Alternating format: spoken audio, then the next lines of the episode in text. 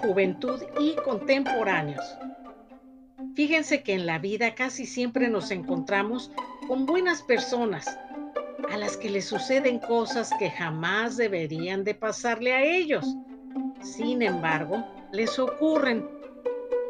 Este es el caso de René, un paciente que se atendía con un médico urólogo en donde tres muchachas más y yo trabajábamos. Esto sucedió allá por el año 2003 o 2004. René era un hombre como de 73 años de edad, amable, decente, simpático, respetuoso y generoso. Su llegada al consultorio siempre nos llenaba de alegría. Era, era como el tío bueno de nosotras las empleadas de ese lugar.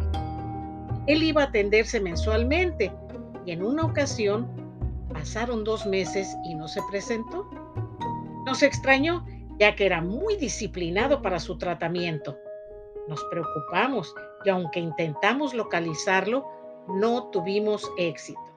Pero un día recibimos una llamada de él y pedía que el doctor viniera al teléfono inmediatamente para que hablara con el encargado del lugar donde él estaba internado y se pudiera comprobar que no estaba mintiendo y que sí tenía un procedimiento mensual con el urólogo.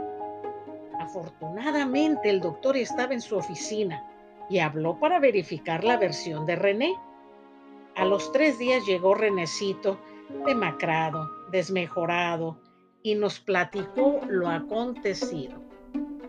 Él fue a ver a su médico familiar para su chequeo anual y el doctor le preguntó cómo se sentía anímicamente. El buen hombre le comentó que estaba un poco deprimido.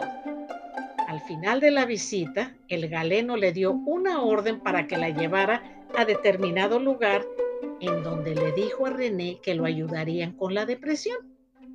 Renecito obedientemente fue a ese sitio, entregó la orden médica y no lo dejaron salir de ahí.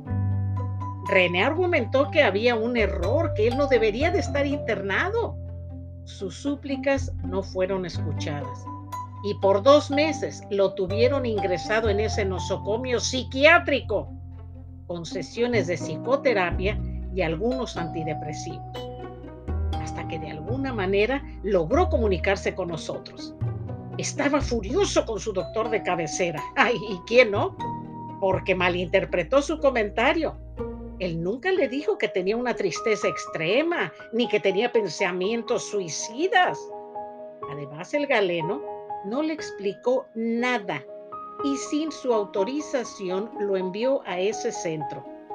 René nos dijo que ya lo había llamado y lo mandó para el caramba.